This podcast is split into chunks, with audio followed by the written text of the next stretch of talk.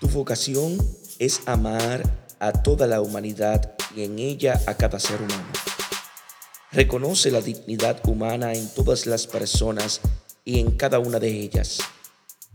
Derriba las murallas de los perjuicios que te alejan con desconfianza de aquellos que son tus semejantes. Construye puentes firmes de verdad y de amor que te comuniquen con los otros. Sé prudente y cauteloso con los demás, pero no receloso y prevenido. Acompaña a quien sufre el fracaso para animarlo a reiniciar su camino.